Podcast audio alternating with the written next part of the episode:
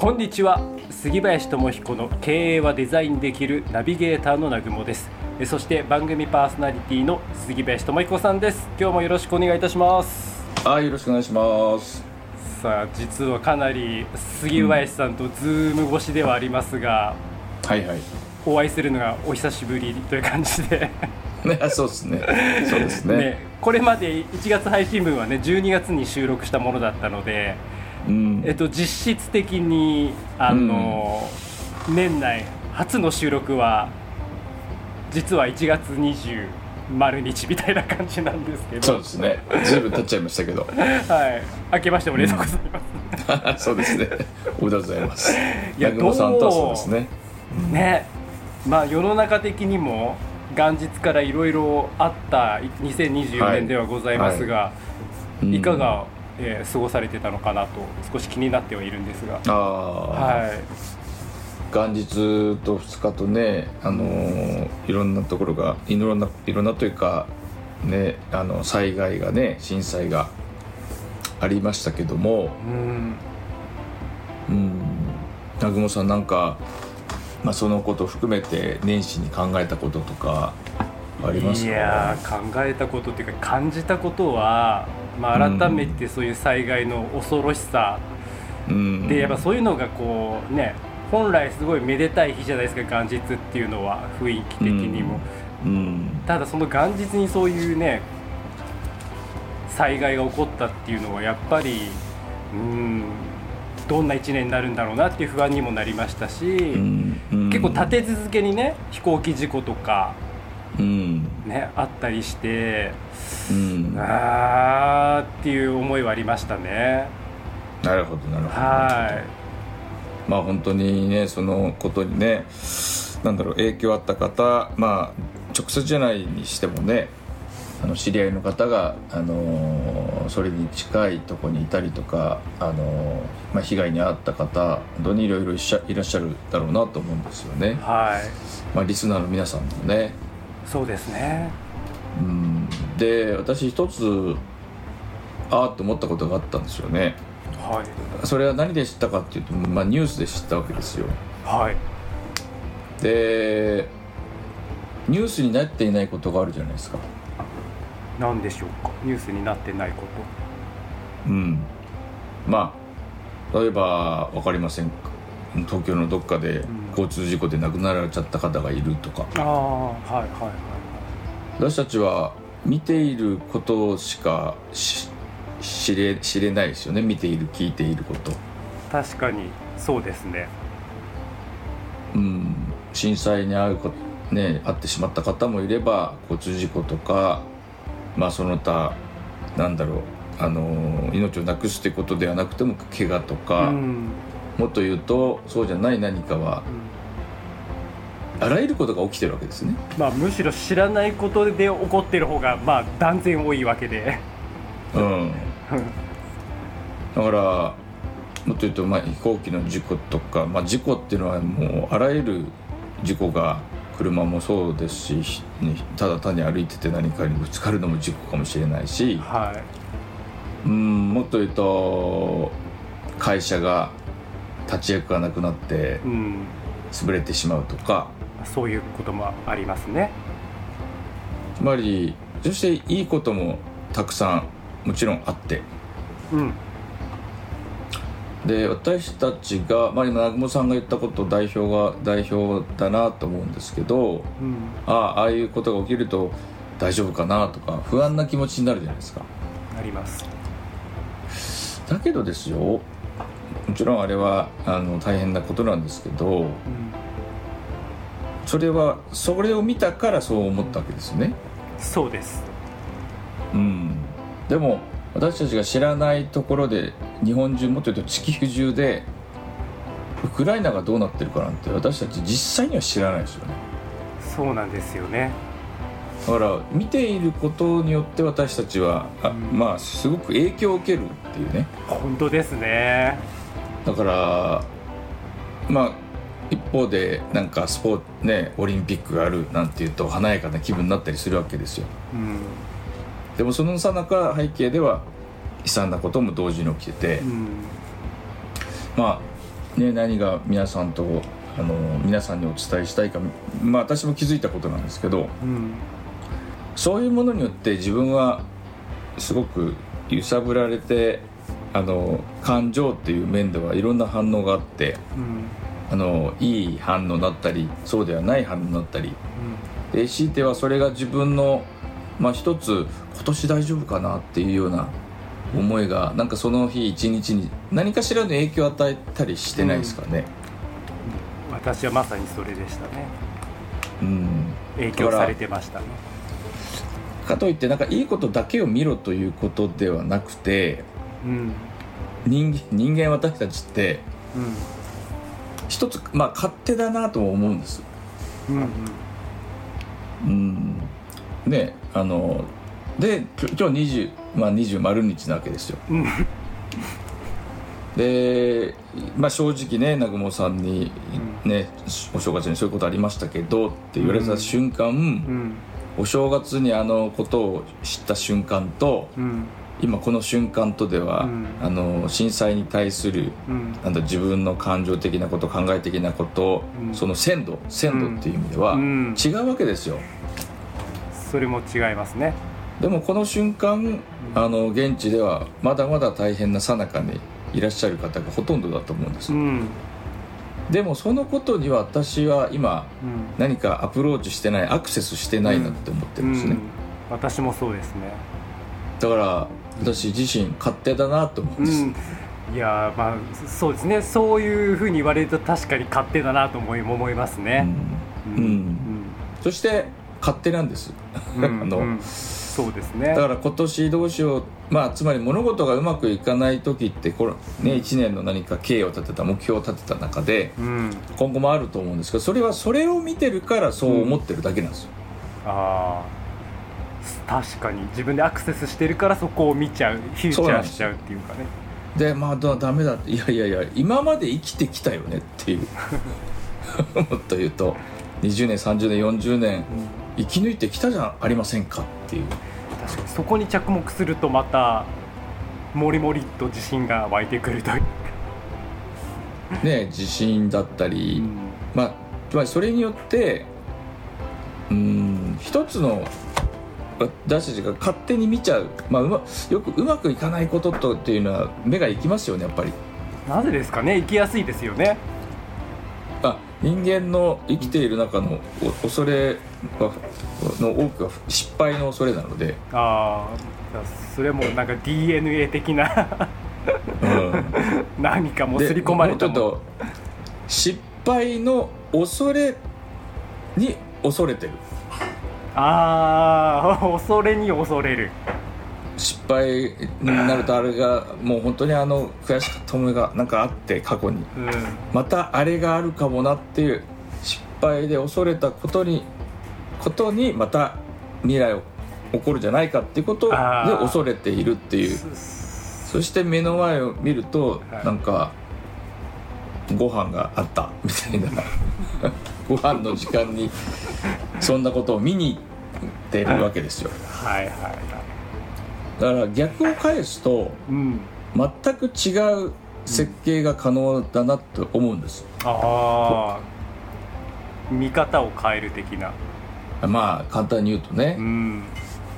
うん、つまりどこを見てるかによってたった今のあなたがある意味決定づけられちゃういやだけどそれはまさしく本当にそうだと思いますね私も。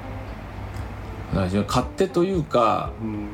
まあ、勝手でもあるしうん残念ながらあのー気づかないうちにそうなっちゃうっていうかね。うん。そうですね。嬉しいこと悲しいこといつもあるんですけど、うん。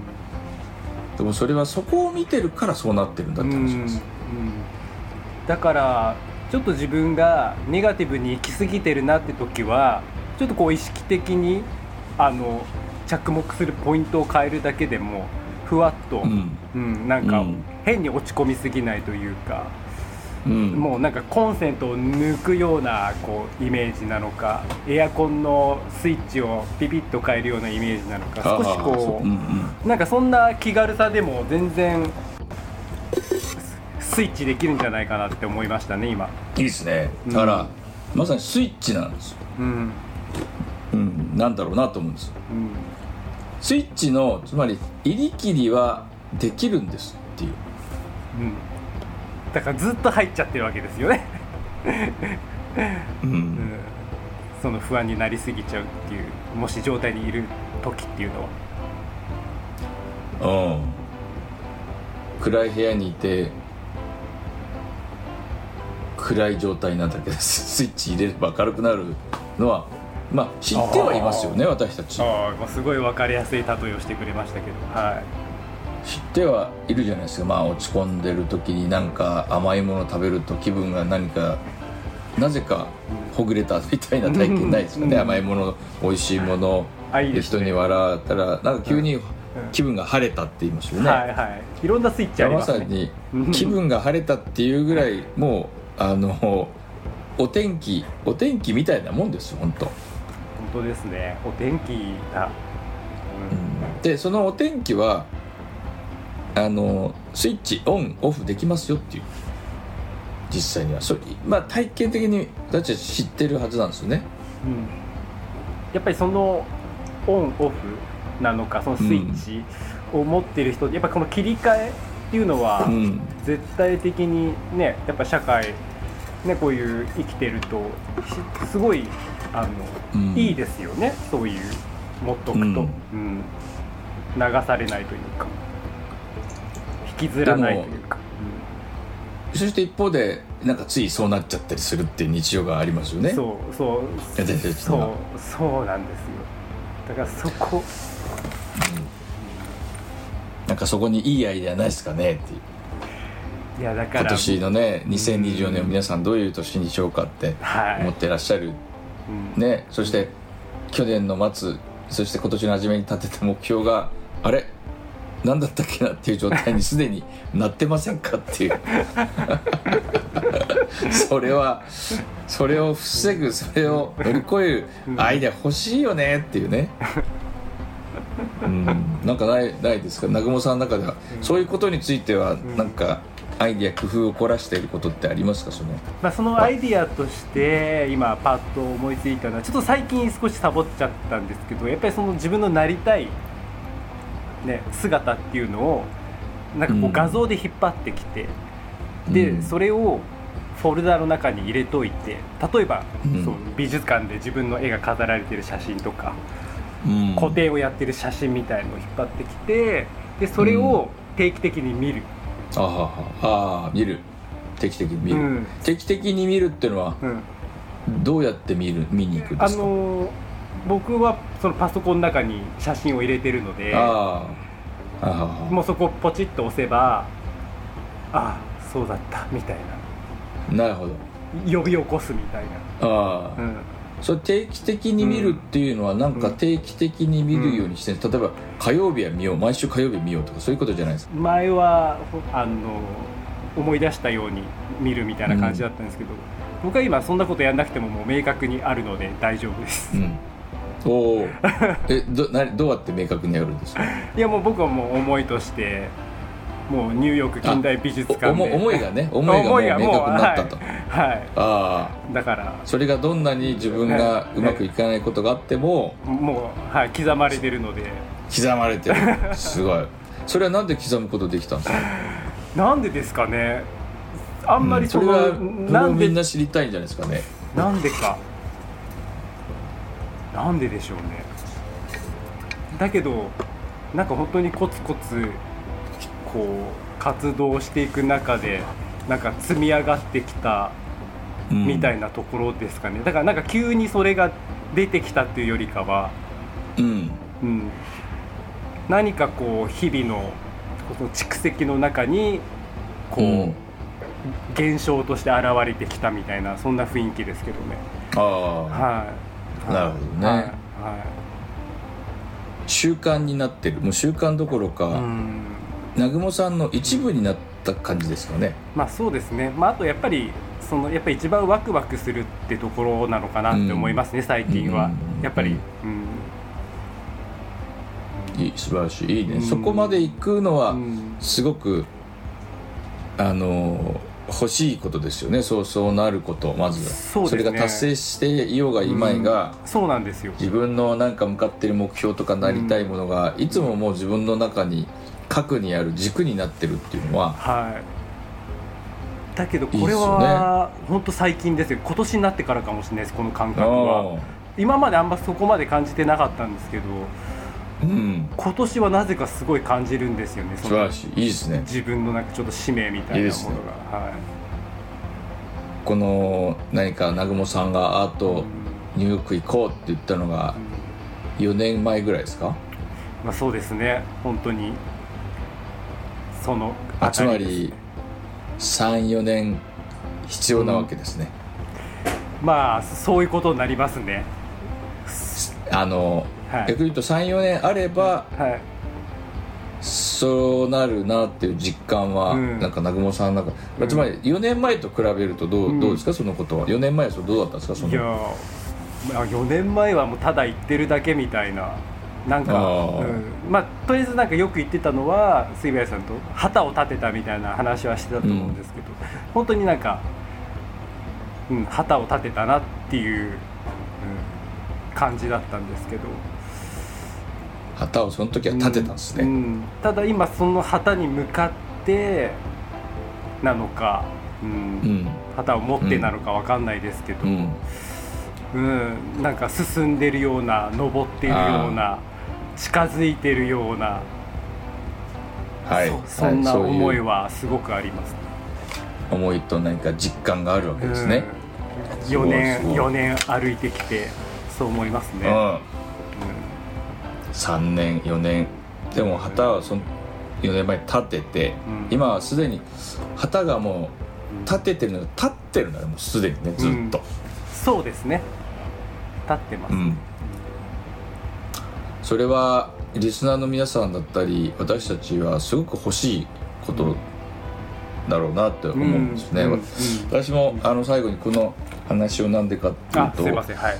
私の話になっちゃあいや私の話が重要だったんです。南雲さんの話が重要だったんですけど、あはいはい。さっき言った震災のねこと下りからなんですけど、うん。見ているものにだけに反応しちゃうんです私たちは。うんうんうんうん。やっぱり南雲さんはそのことをまあ一つは旗を立ててやるやるぞっつってそして少し難しいな無理だなって思った時期とかも、うん。今も繰り返しあると思うんですけどそうですねそれを一つは語ったり言ったり人に聞か私に聞かれたり で見たりっていう、うんその見ることの量を多分ずっと増やし続けていったうんきたんだろうなと思うんですよ、つまり何に着目するかが人生を決定づけるって話なんです。なるほど。戻ってきましたね。うん、うん。でもそれには一つうん今聞いて思ったのは一日ではそれなせないなと思うんですね、うん、そうですね。まあ僕の場合は3年、はい。三年やったら、まあ、人によるかもしれませんけど、うん。南雲さんの場合は3年やったら、うん。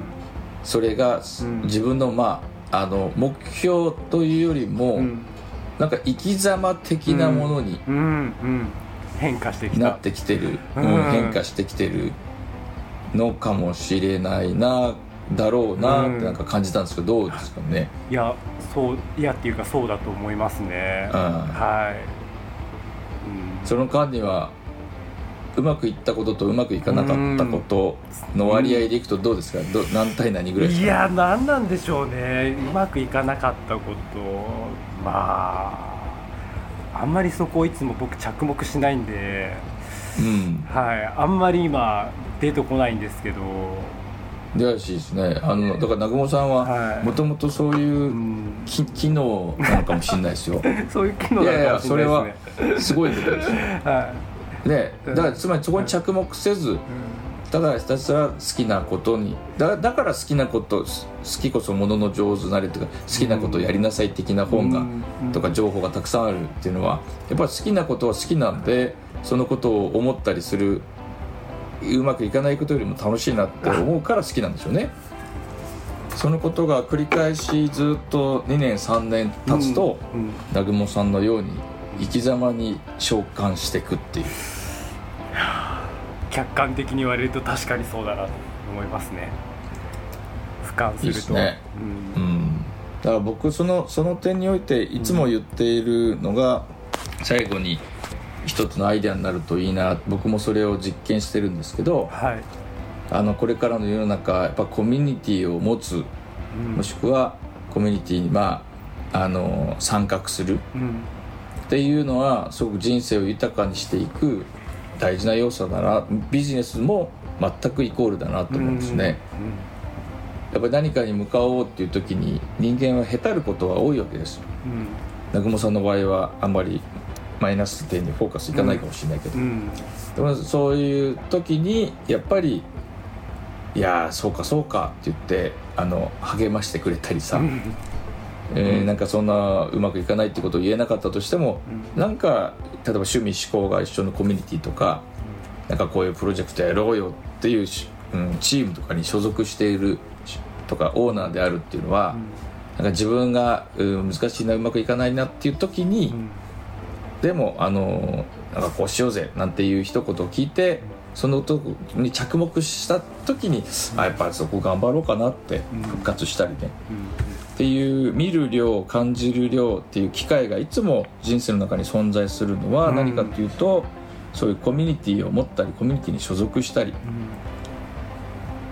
だからそれって一つのち最小単位は、まあ、家族だったりするんだろうな、友達っていう関係なんだろうな、そうですでねそこに何かに向かう例えばスポーツの何かチームに所属するのもそうでしょうし、うん。ね。何か目標をだったらじゃあ一緒に目標こういう目標達成しようよっていうコミュニティ作っちゃいなさいよっていう、まあ環境を作っていくっていうね。うん。なさいそうです。環境を作っていく、っていうことが自分がへたった時にでも何か復活するようなつまりそこにフォーカスしやすいわけです、うん。そこに行くと、確かに。うんそういうもので溢れている可能性は高いですよねやっぱこれやろうよっていういうことを言ったり、えー自分がうまくどうであれうまくいかない状態でもなんかそういうようなことを言っている人が多くいるっていうコミュニティにいるっていうのはね、すごく私たちの人間のあのダメだなと思う時の状態を回復させてくれるものすごい大事な要素なんじゃないかなって思うんですね。いやもう本当に言われてることはシンプルなんですけど本当にシンプルだからこそすごく大事なことっていううん。ふうに感じましたので、うん、なんか計画を立てるのも大事なんですけどその計画を一緒に言えたりする仲間これはねあのいるかいないかがそこに到達できるかできないか仮にできなかったとしてもそういうつながりの中で生きていくことってすごく豊かなことだなって思うんですよね。はい。いや。なんかそんな話があのなぜかそんな話になりました。いつもながら流れの中でうん。着地していただきましてありがとうございました。まあそういう意味では私にとってはこの番組はまさにそれなわけですよ。毎回の収録の時南雲さんにお会いして皆さんと、うん質問だったりにお会いして伝えることが私の一つの環境になってるんですよ、はい。うん。だからね、役に立てることなんかこういうことはないかなどうかなっていうことを始終考えられるので、まあ、それがある意味い生き方生き様チックには確かになってるかもなって思うのは皆さんのこのコミュニティ一つのリスナーさん含めてコミュニティだと思うので、そうですね、うん、まあ。と思っております、はい、改めて。ありがとうございます。今年もよろしくお願いいたします。皆様も。ね。はいはい、それではじゃあ次回もよろしくお願いいたします。はい、よろしくお願いします。今日もありがとうございました。ありがとうございました